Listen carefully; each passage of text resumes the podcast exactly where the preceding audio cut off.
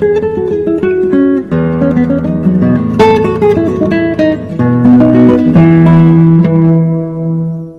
众朋友们，大家晚上好，我是艾米尔，今天想和大家聊一聊我的大学生活。我折腾的关键词应该叫“为别人而活”。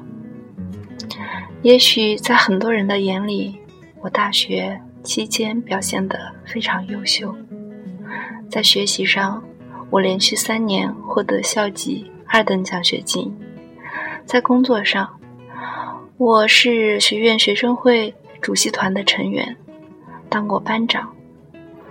从思想上来看呢，我又是第一批入党积极分子，第一批党员。那。再往后面的发展，我又是免试研究生，并且到西部开展了为期一年的支教活动。那你一定也觉得我表现的还不错吧？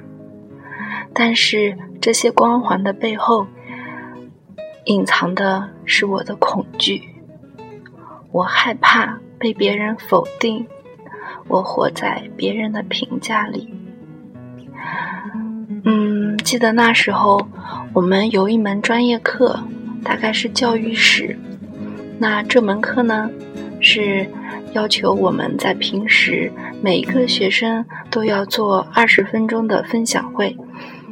我们这门课就是由每一个同学的分享组成的。那那个星期轮到了我跟另外一个同学做分享。我准备了 PPT，准备了素材和内容，准备了一个星期。嗯，其实也是带着准备的，不是特别的充分吧，没有尽到全力。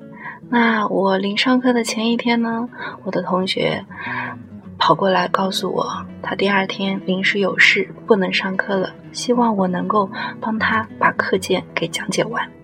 那我很痛快的答应了他。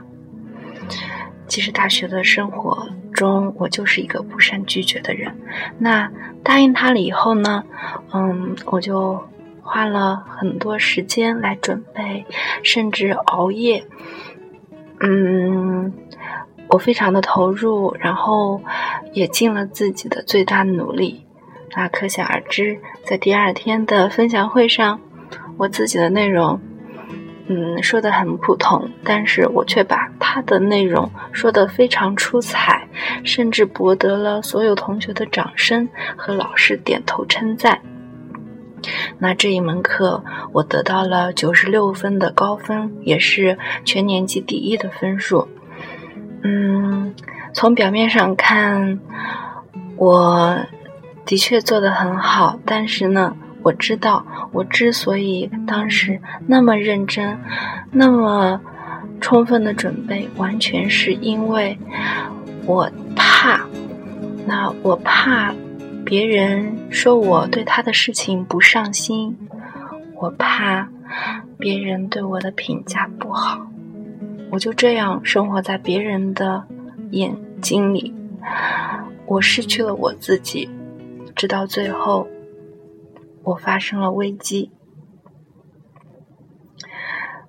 那是我支教回来读研期间，我得了抑郁症，曾经几度想要自杀，虽然最后没有成功，但是这个过程真的非常痛苦。这一点下一期再跟大家聊一聊。谢谢大家，祝大家晚安，再见。